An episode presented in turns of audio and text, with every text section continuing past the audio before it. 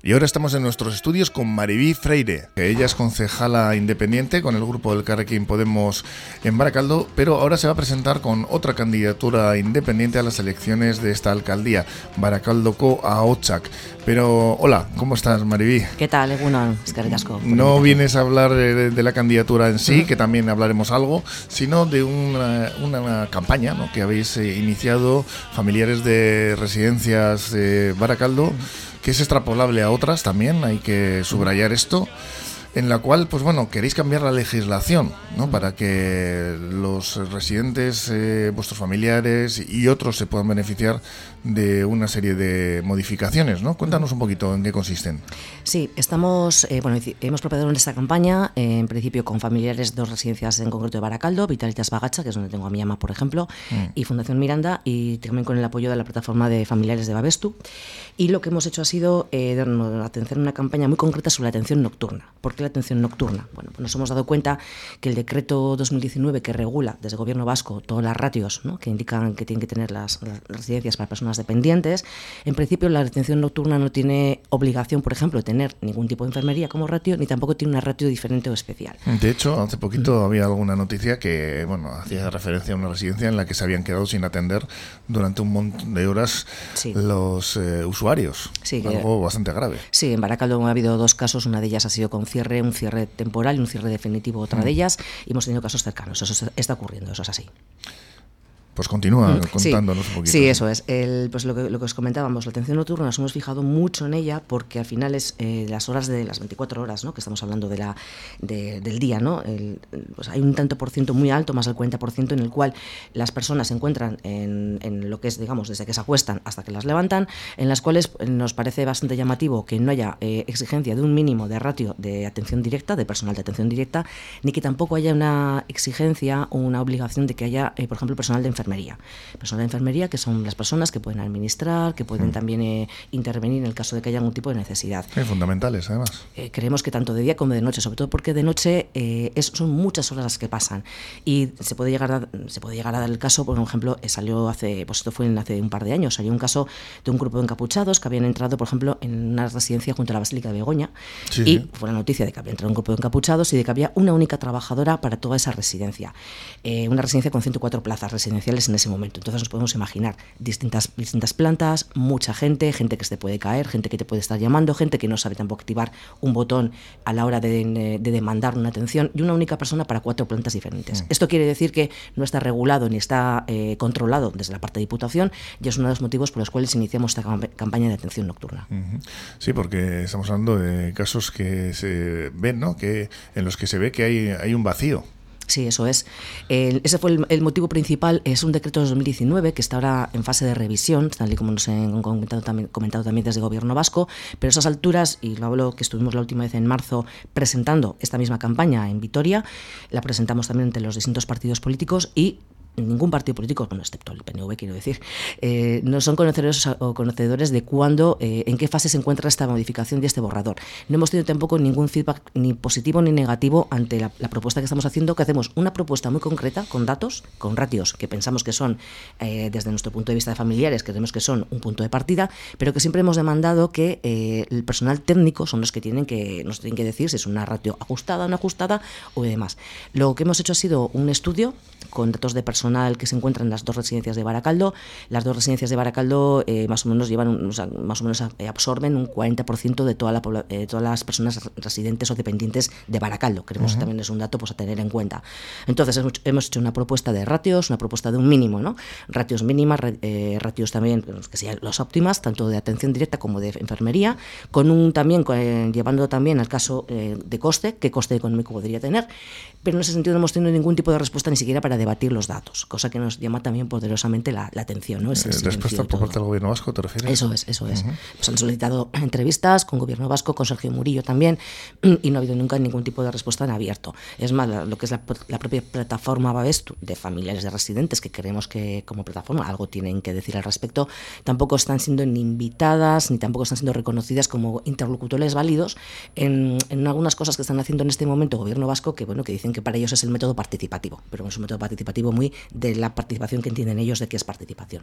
Y algunos datos que vosotros apuntáis y que habéis recabado, que por ejemplo las plazas recomendadas eh, de la por la OMS, eh, como en los centros de mayores y atención residencial, con una población en Baracaldo de en concreto, ¿no? Pues es donde vosotros habéis hecho el estudio de casi 100.000, 98.000, 99.000, mayores de 65 años 23.000, debería tener unas plazas eh, estimadas de, por la OMS, en este caso de 1.167 y en este caso son 810, eh, todas privadas, eh, con lo cual hay un déficit de 357, ¿no? un déficit puntual de un 30% aproximadamente y en Vizcaya concretamente habéis calculado que son 21,6%, ¿no? Sí, hemos hecho un poco un, la extrapolación con los datos que están publicados en las páginas correspondientes y nos lleva a eso. Por una parte tenemos que no hay plazas suficientes, es decir, la realidad es que no hay plazas suficientes para poder atender a las personas, que hemos hecho también un poco el estudio ¿no? de la sociedad que actualmente la sociedad cómo va envejeciendo y qué problemas nos vienen también a la hora de hacer la atención a personas, no digo mayores, personas dependientes de cualquier tipo de edad. Y nos hemos dado cuenta además de que vienen unos problemas muy graves, vienen unos problemas sobre todo de salud mental, un, empeoramiento con lo, que es, con lo que tiene que ver con Alzheimer y con otro tipo de enfermedades mentales. Esto requiere también que los cuidados que van, a requerir este tipo de este, estas personas, quiero decir, van a ser unos cuidados muy especiales que no son al uso, no, son específicamente eh, problemas fisiológicos, son problemas mentales.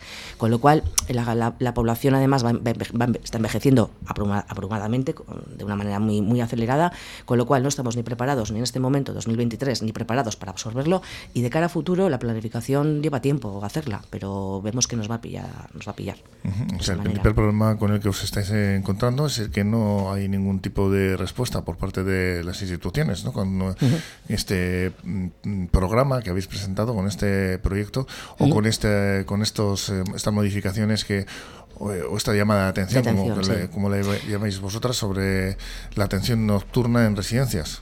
Sí, el, eh, además hacemos hincapié también que es cierto que los servicios de inspección y control, hacemos hincapié, eh, son servicios que, mm, que, más que inspeccionar y controlar, entran, entran al principio mediando.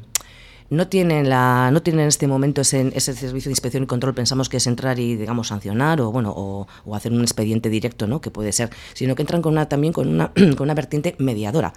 Dicho por, por el propio servicio de inspección y conocedora de nuestras carnes de cuando disculpad eh, lo hemos tenido que sufrir. Entonces, nos fallan los servicios de inspección y control. Nos falla de que en este momento eh, quienes están gestionando tanto dinero público, por una parte, que estamos hablando de plazas privadas, plazas concertadas, que eso es otro tema también de debate, eh, estamos viendo que ni siquiera nos, solicitan o nos, llaman a una entrevista cuando le hemos presentado una campaña hecha con datos, con datos objetivos y con un cálculo además de lo que supondría la atención, una atención mínima que nos parecería razonable, aceptable, mm, que no supondría un gran coste económico siquiera y que sería de, y que sería de, calidad eh, abrumadora. Hay un indicadores también que queremos también impulsar y en ese sentido, bueno, Enrique de la Peña, que es el, profesional, de, profesional, profesional sanitario y miembro de Babestu, que ha realizado la campaña y como médico de atención primaria nos ha hecho también ver una serie de cosas muy importantes. Los indicadores de las úlceras por presión. Las úlceras por presión en este momento, los estudios realizados, los estudios eh, realizados en este momento, eh, se han visto que en las plazas con el tanto por ciento de gente con úlceras por presión es mucho mayor que en una, que en una pública. ¿Esto qué significa? Pues bueno, significa varias cosas. No solo que no haya podido, que haya mm, poca inversión de tiempos, hay poca inversión de tiempo, el empleo se está precarizando, etcétera, etcétera, etcétera. Y significa también que no hay una buena hidratación, que no hay, que no hay tampoco cambios posturales adecuados. Significan muchas cosas. Es un indicador que pensamos que es un indicador de calidad, un indicador de calidad por el cual ustedes, eh, digo, como eh, profesionales, pueden decir que renuevo o no renuevo una concertación con una con una de las empresas que están licitando para, para entrar a gestionar una plaza, una, una, residencia concertada. Y bueno, pues tenemos cosas encima de la mesa que creemos que son interesantes y que son también eh, hechas con, con conciencia y son objetivas. Nos hemos basado, un dato nada más, nos hemos basado un poco en la ratio que pensamos que podía ser óptima de, de, un de, una, de, una, de una persona para 35, para 35 residentes. Nos hemos basado porque mirando legislación a nivel estatal, el único sitio donde hemos encontrado que aparecía algo era en, un decreto del Sistema Catalán de Servicios Sociales del año 2000, donde indican que horario nocturno, esa persona de atención sería de una persona hasta 35 residentes más otra persona además indican ellos localizables. Hemos encontrado también otra, mm, otra legislación en Cantabria, no mucho más, lo que dicen el resto de comunidades, que ahí era una persona, una persona trabajadora para cada 50 residentes, que nos parecía que no era, no era, era muy poco para lo que pensábamos nosotras, y nos hemos, nos hemos un poco adecuado a lo que ya en Cataluña se está realizando, que es una persona trabajadora para 35 residentes, y además de enfermería correspondiente. Sí, son datos que contrastan un poquito con lo que estáis viendo que pasa aquí, en concreto en estas dos residencias de, de Baracaldo, donde está tu ama en una de ellas, y en Vizcaya es extrapolable también, como sí, decimos, ¿no? Sí, porque al final los datos, como hemos comentado, son de dos residencias bastante grandes, de varias plantas, y pues os indicaba antes el 40 y pico por ciento, es más un poco más del 50% de la población que reside en, que reside en Baracaldo. Hemos hecho también encuestas con, a través de los sindicatos con, personal trabajador para conocer también de primera mano pues, qué opinaban ellas sobre el tema de la atención nocturna, cómo lo vivían y necesidades que estaban pues, notando. Y entre, entre otras cosas, eh, nos, nos hablan mucho de la sobrecarga, del estrés, la ansiedad que le está causando no poder atender. No poder atender significa que si estás en una planta no estás en la otra planta, y que no, somos ubicuos, no podemos clonarnos mm. tampoco. Y es una, un, una, un nivel eh, de lo que repercute mentalmente a las personas, las personas de atención directa, que luego en el, al, día siguiente, cuando tengo que volver a trabajar, pues la verdad que no sé cómo lo hacen, porque al final es bastante, es bastante duro este trabajo. Pues mm, los datos aportados eh, que parece que hacen ver ¿no? que hay una falta estructural de personal concretamente y de atención a, estas, a estos residentes. ¿Y por qué crees que se produce esto? Las legislaciones como la de este decreto y, podemos eh, mirar otras legislaciones siempre hablan de unos niveles mínimos.